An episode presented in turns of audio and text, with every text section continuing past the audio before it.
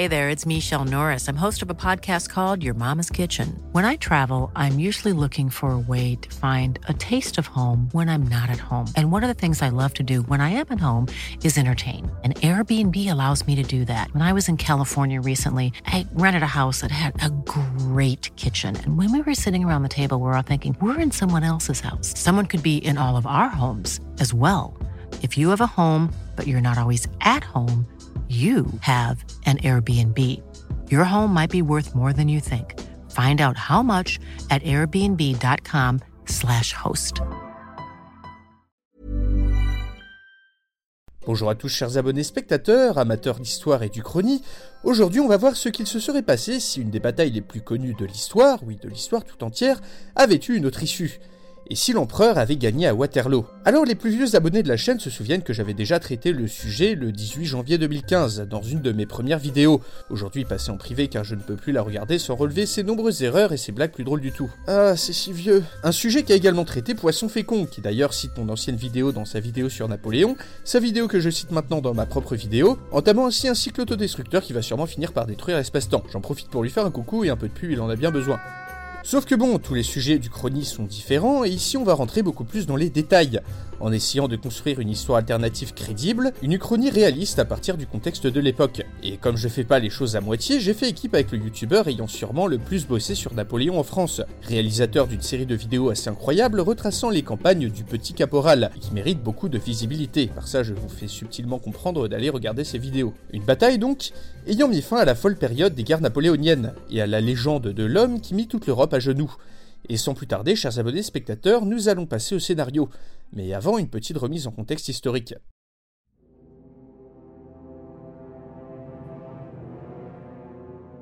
« 1815. Après avoir été obligé d'abdiquer l'année précédente, Bonaparte est exilé sur la petite île d'Elbe, mais décide de reprendre le pouvoir pour plusieurs raisons. Débarqué en Provence le 1er mars 1815, il réussit encore une fois l'impossible, et rallie à lui les armées envoyées le combattre. Mais revenu à la tête de la France, Napoléon doit faire face à une situation politique, économique et militaire très délicate, qui le force à prendre l'initiative. Devant la nouvelle coalition qui se forme pour la battre, il fonce en Belgique avec son armée pour prendre de court les Anglais et les Prussiens. La campagne qui s'ensuivra se clôturera par la célèbre bataille de Waterloo, qui mit un terme définitif au règne de l'empereur. Mais Napoléon aurait-il pu gagner la bataille? Et aurait-il pu gagner les autres batailles qui auraient inévitablement suivi? Eh bien, il y avait peut-être une solution réaliste, mais pour la comprendre, il nous faut nous intéresser à la situation dans laquelle était Bonaparte juste avant Waterloo. La situation diplomatique d'abord était tendue mais pas sans issue. Quand Napoléon reprend le pouvoir à Paris, l'Europe le déclare hors la loi et se coalise pour le détrôner. Mais dans l'ombre, Metternich, le ministre des Affaires étrangères autrichien, aurait clairement pu envisager une autre solution, acceptable pour Vienne, soit l'abdication de Napoléon en faveur de sa femme, Marie-Louise, qui rappelons-le était la fille de l'empereur François d'Autriche. Après l'abdication, celle-ci entamerait une régence en attendant la majorité du petit Napoléon II, qui perpétuerait ainsi la dynastie de son père. En effet, l'Autriche s'inquiétait de l'appétit prussien en Allemagne, et de ses volontés d'agrandissement, ainsi que de l'Italie qu'elle souhaitait garder sous son influence. Si Napoléon abdique et que Marie-Louise prend la régence, une alliance franco-autrichienne pourrait donc être mise en place pour contrer les ambitions de la Prusse. Mais si cette solution était sûrement acceptable pour les Autrichiens, elle ne l'était pas pour le reste de la coalition qui souhaitait voir dégager Napoléon et toute sa dynastie au plus vite. A noter que le parti Whigs du Parlement anglais, constatant la situation financière britannique, avait plusieurs fois émis le souhait de traiter avec Napoléon. Mais les finances d'ailleurs, quelle situation? Bah mauvaise, oui, comme vous pouvez vous en douter.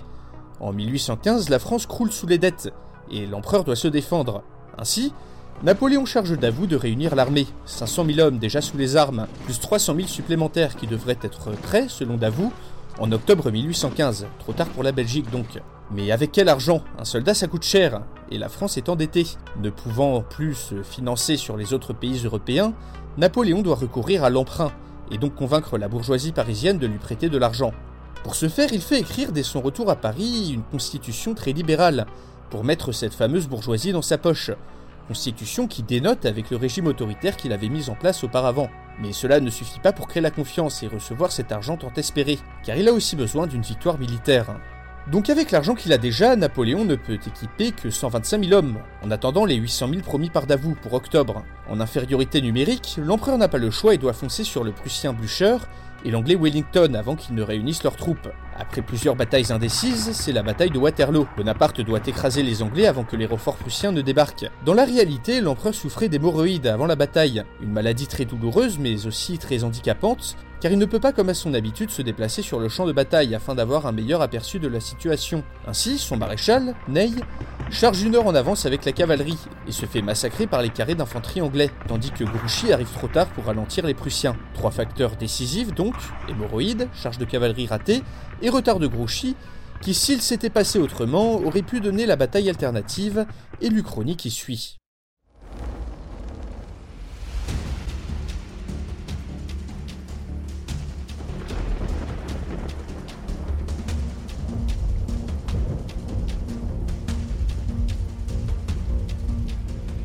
Nous sommes le 18 juin 1815, dans les environs du Mont-Saint-Jean, près d'un village appelé Waterloo.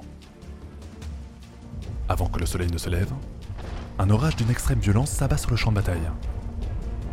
Profitant des intempéries, le duc de Wellington fait placer 70 000 Anglais, Écossais, Allemands et Néerlandais en position défensive sur des collines. Ainsi regroupés sur un front serré, le Britannique espère contenir Napoléon qui s'avance vers lui avec 75 000 hommes. Son objectif? Donner le temps à son allié prussien d'arriver par l'Est avec 50 000 soldats supplémentaires. De l'autre côté, l'empereur agit au plus pressé. Comme nous l'avions vu, il a besoin d'une victoire en Belgique pour restaurer la confiance dans son gouvernement. Heureusement pour lui, puisqu'il n'est pas souffrant comme dans la réalité, il supervise personnellement les opérations militaires. Vers 11h30, alors que la pluie s'arrête, ses canons font rouler un feu terrible sur l'ennemi. Puis Napoléon établit le plan suivant. Pendant que le deuxième corps fait diversion sur la gauche, le maréchal Ney regroupe le sixième et le premier corps.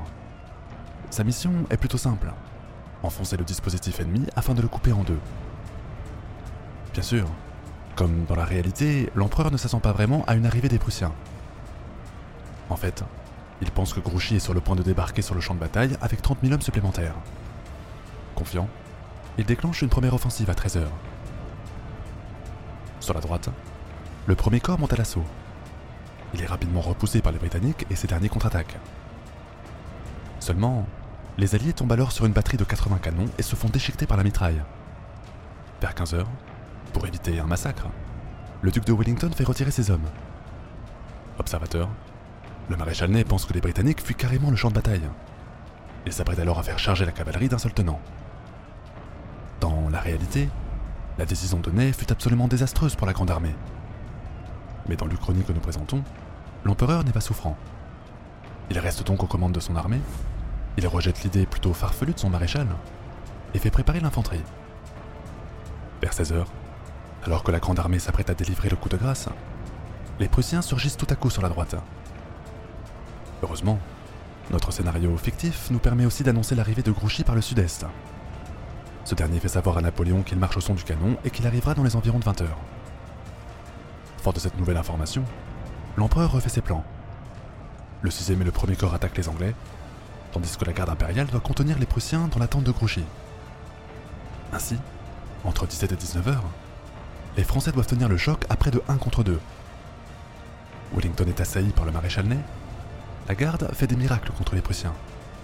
Dans les environs de 20 heures, alors que les Alliés sont persuadés d'obtenir la victoire, Ney réussit une percée contre les Anglais. Il y fait engouffrer la cavalerie puis détruit complètement leur dispositif. Quant à la garde, qui est au bord de la rupture, elle est soudainement sauvée par l'arrivée du maréchal Grouchy. Blücher est donc pris en tenaille, Wellington est en déroute.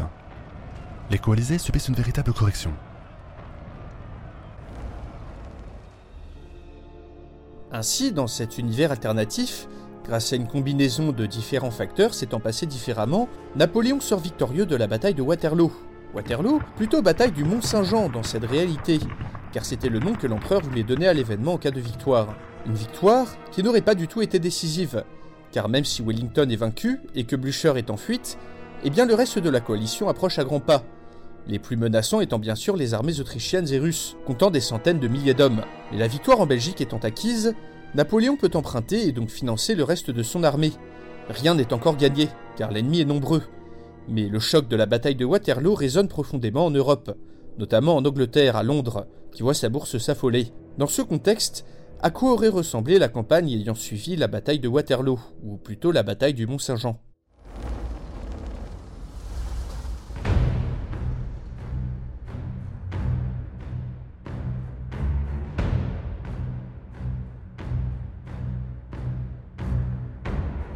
Nous sommes en Europe, le 18 juin 1815.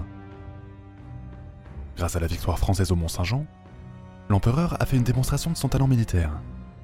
Néanmoins, il sait que le rapport de force lui est toujours défavorable. En tout, la coalition réunit pas moins de 800 000 soldats, quand les Français ont 200 000 hommes en armes, 300 000 sous-équipés et 300 000 en cours de recrutement. Dans notre scénario, c'est là que la victoire du 18 juin revêt toute son importance. La nouvelle ramène en effet la confiance dans le gouvernement et les bourgeois se précipitent pour prêter leur argent. Disposant enfin des fonds nécessaires, le maréchal Davout peut ainsi préparer l'armée. Entre juillet et octobre 1815, le rapport de force s'équilibre. Cependant, même avec 800 000 hommes en état de se battre, Napoléon n'a pas vraiment les moyens de faire une guerre sur le long terme. Rendez-vous compte que depuis la Révolution, la France est en conflit quasi continuel avec ses voisins. Le pays est épuisé, ses ressources sont limitées, son moral est fragile. Résultat, les Européens savent que le temps joue en leur faveur et refusent de négocier la paix. Le seul espoir qui reste à Napoléon, c'est de négocier secrètement avec l'Autriche.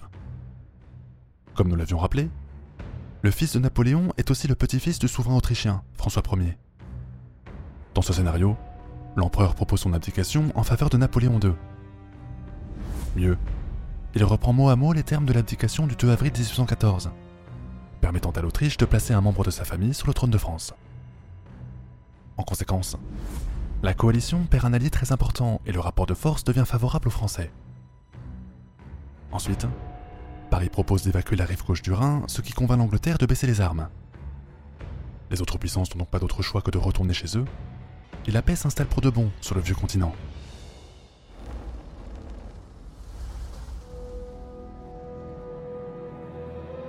On y est, la paix. Après une guerre défensive sur le Rhin et la défection de l'Autriche, les autres puissances coalisées n'ont eu d'autre choix que de traiter avec Napoléon, qui négocie désormais d'égal à égal. Mais le Bonaparte qui est revenu de l'île d'Elbe n'est plus le même que l'ambitieux chef de guerre qui a mené ses hommes jusqu'à Moscou.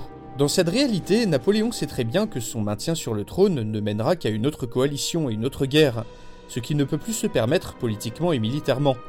Au moins, sa dynastie sera sauvée, et son fils l'Aiglon perpétuera sa glorieuse lignée. Dans cette réalité alternative, c'est donc la mort dans l'âme que l'empereur abdique en faveur de Marie-Louise, qui assure alors la régence en attendant la majorité du petit Napoléon II. L'ex-empereur retourne régner sur la minuscule île d'Elbe, d'où, même loin de son fils, même loin de sa femme, il compte bien influencer les décisions de l'Empire jusqu'à sa mort. La France sort de la guerre dans une position bien meilleure que dans la réalité. Même si les dettes sont nombreuses, aucune indemnité de guerre n'a pu être imposée par les coalisés. La France a aussi gardé quasi intactes ses forces militaires et n'a pas été occupée. Politiquement, l'abdication de Napoléon en faveur de son fils a rassuré nombre de personnes.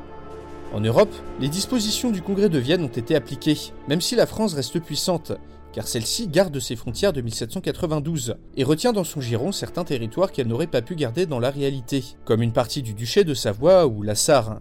Cette France alternative, ayant Napoléon II et sa mère à sa tête, est donc un peu plus grande que dans la réalité. L'Angleterre, déjà dans une position économique précaire, n'a d'autre choix que d'accepter cet état de fait, qui laisse la France bien plus puissante qu'elle ne l'aurait voulu. Sur l'île d'Elbe, surveillée de près par une flottille de la marine anglaise, Napoléon aurait toujours influé sur la politique suivie par la Régence. Via son frère, il transmet ses consignes et ses conseils à sa femme, et fait de l'île d'Elbe le lieu informel où les décisions importantes de l'Empire sont prises, mais aussi un nid à espions de toute provenance. Sur les conseils avisés de l'ex-empereur, la Régence réussit à mater les dernières révoltes royalistes et à s'attirer les faveurs des parlementaires libéraux, désormais majoritaires, à force de mesures dans l'esprit de la nouvelle constitution. Marie-Louise n'en reste pas moins la fille de l'empereur d'Autriche, qui compte bien mettre à profit ses liens familiaux à son avantage. L'impératrice régente duc Napoléon II à l'Autrichienne, au grand déplaisir de Napoléon, qui, considéré comme trop gênant par à peu près tout le monde, subit plusieurs tentatives d'assassinat, alors que l'influence que possède celui-ci sur sa femme et son fils diminue.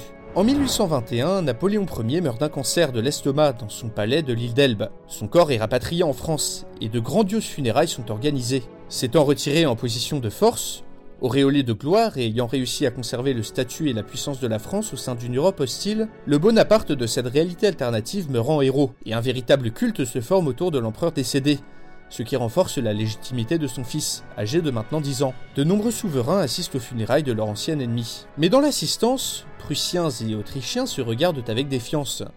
En effet, la France de cette réalité alternative, bien plus influente, et désormais alliée à l'Autriche, a tout fait pour bloquer les tentatives prussiennes d'union douanière allemande. Ainsi, alors que les États du nord de l'Allemagne se joignent à la Prusse comme dans la réalité, les États du Sud comme le Württemberg forment une union à eux, qui commerce avec une France beaucoup plus libérale que dans la réalité, ce qui met du coup un immense coup de frein à l'unification allemande, et empêche la Prusse de réunir l'Allemagne autour d'elle. Ce sont deux Allemagnes qui auraient pu se former à terme, au nord et au sud, sous influence prussienne et franco-autrichienne.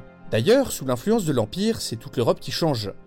Dans cette réalité, Metternich a pu faire passer les réformes libérales qu'il souhaitait en Autriche, modernisant ainsi l'Empire, alors que dans le reste de l'Europe, des soulèvements se seraient sûrement produits un peu partout dans les années 1830, comme dans la réalité, car ces événements découlaient des idéaux de la Révolution française. Une différence majeure cependant. En Belgique, qui n'est alors pas encore un pays. À mon avis, la population aurait de manière très probable demandé le rattachement à la France durant cette période. En effet, un grand repoussoir au rattachement était l'occupation de la France par les puissances alliées. Or, ce n'est pas le cas ici et le libéralisme de l'Empire couplé à un immense marché intérieur aurait grandement profité à la bourgeoisie belge, qui était aussi hostile à leurs voisins protestants du Nord. Seulement, un rattachement de la Belgique à la France aurait rendu l'Empire trop puissant, et aurait à mon avis immédiatement déclenché une autre guerre. Une situation que Napoléon II, enfin devenu majeur en 1832, aurait dû gérer lors de sa montée sur le trône. Alors quelle aurait été la personnalité de Napoléon II, qui rappelons-le dans la réalité est mort en Autriche dans des circonstances douteuses? Ici, L'aiglon a été élevé à l'autrichienne, mais toujours en France. Très intéressé par l'art militaire, Napoléon II, bah, comme dans la réalité d'ailleurs, aurait été un grand admirateur de son père, et aurait à mon avis voulu se faire un nom pour lui-même afin de se montrer digne de son héritage. Mais l'Empire français de cette réalité est bien différent que celui de son paternel. L'empereur dispose de moins de pouvoir et doit composer avec les élus du peuple, qui n'auraient pas voulu d'une autre guerre totale en Europe. Ainsi, Napoléon serait peut-être intervenu dans les Balkans, en Algérie, mais n'aurait pas pu, à mon avis, agrandir le territoire de la France comme son père. Par contre, il est très probable que la Prusse et la France entrent en guerre dans les années 1850-1860, l'enjeu du conflit étant le contrôle d'une Allemagne séparée en deux. Victoire ou défaite, je pense que Napoléon serait sorti vainqueur d'un éventuel conflit, l'Empire étant ici plus modernisé que dans la réalité, et la Prusse moins suivie par le reste des Allemands. Ainsi, l'unification allemande ne se réalise pas, provoquant de grandes conséquences que vous avez peut-être déjà devinées. Et l'unification italienne, ah, pour le coup je suis un peu plus mitigé, je vous explique. Auparavant constituée d'une multitude d'États aux racines anciennes et diverses, la péninsule italienne, comme l'Allemagne d'ailleurs, voit véritablement ses idées d'indépendance et de réunification se répandre à la faveur des grands réaménagements territoriaux de l'ère napoléonienne. Cette période a brisé les structures existantes et propagé les idéaux des Lumières partout sur la péninsule, ce aux dépens de l'Autriche qui voyait l'Italie comme son précaré. Dans la réalité, c'est Napoléon III, le neveu de Napoléon Ier, qui par la suite, en affrontant l'Autriche, permet définitivement l'unification de l'Italie. Sauf que dans ce scénario, Napoléon II a été élevé dans une dualité qui me fait sécher sur la question. L'Autriche est ici un allié de la France, et l'empereur Napoléon II lui-même a été élevé à l'autrichienne. Mais d'un autre côté, admirateur de son père, aurait-il voulu suivre ses traces et étendre l'influence française en Italie? Un Napoléon II proche de l'Autriche aurait-il combattu l'indépendance italienne pour aider son allié, ou bien favoriser celle-ci pour marcher sur les traces de son père? Pareillement, un empire libéral aurait-il continué longtemps de s'allier avec une monarchie réactionnaire comme l'Autriche? Ou bien se serait-il rapproché des Anglais, voire des Russes? Autant de questions auxquelles je vous invite à répondre dans les commentaires, mais le scénario n'est pas fini. Donc maintenant admettons que Napoléon II règne jusqu'à sa mort. Quelle suite pour le scénario La France et le monde? Vers 1880-1890, Napoléon II, devenu âgé, aurait réussi à mettre en place une dynastie durable. L'Empire, fortement libéralisé et industrialisé, serait resté une grande puissance en Europe tout au long du XIXe siècle. Les ressources en charbon de la Sarre notamment auraient permis à la France de grandement se moderniser. À mon avis, l'arrivée sur le trône du fils de Napoléon II aurait vu ce processus continuer et l'empereur perdre petit à petit ses prérogatives au profit de l'Assemblée. Niveau colonisation, je ne pense pas qu'une France ressortie gagnante des guerres napoléoniennes aurait éprouvé le besoin de compenser l'humiliation d'une défaite en construisant un immense empire colonial. Dans cette réalité, seule l'Algérie tombe sous le giron français, car les raisons qui ont provoqué son invasion restent les mêmes, mais celle-ci devient plus un état vassal de l'empereur qu'une véritable colonie de peuplement. Tout simplement car l'empire français de cette réalité aurait été beaucoup moins centralisateur que la Troisième République. Ici, l'Église reste rattachée à l'État, et la Marseillaise ainsi que les symboles de la République ont disparu au profit de ceux de l'Empire.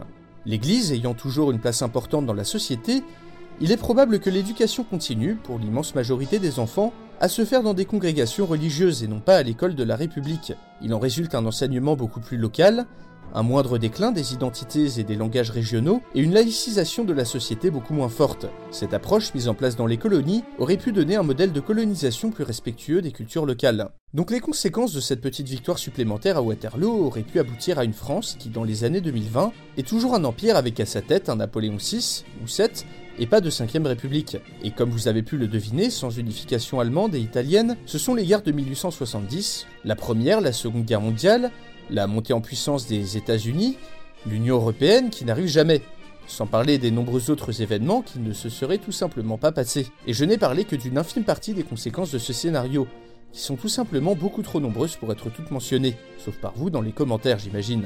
Encore une fois, un grand merci à Bataille de France pour son intervention et ses superbes animations. Vous pouvez retrouver sa chaîne dans la description et je vous invite à regarder sa série sur Napoléon. Cette chaîne vit du financement participatif, ce qui m'aide à vivre de mon travail.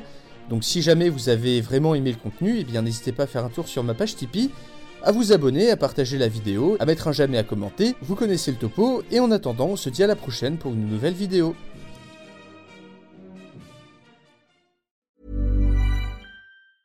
Hey, it's Danny Pellegrino from Everything Iconic. Ready to upgrade your style game without blowing your budget? Check out Quince. They've got all the good stuff, shirts and polos, activewear and fine leather goods, all at 50 to 80% less than other high-end brands. And the best part? They're all about safe, ethical and responsible manufacturing. Get that luxury vibe without the luxury price tag. Hit up quince.com slash upgrade for free shipping and 365 day returns on your next order. That's quince.com slash upgrade.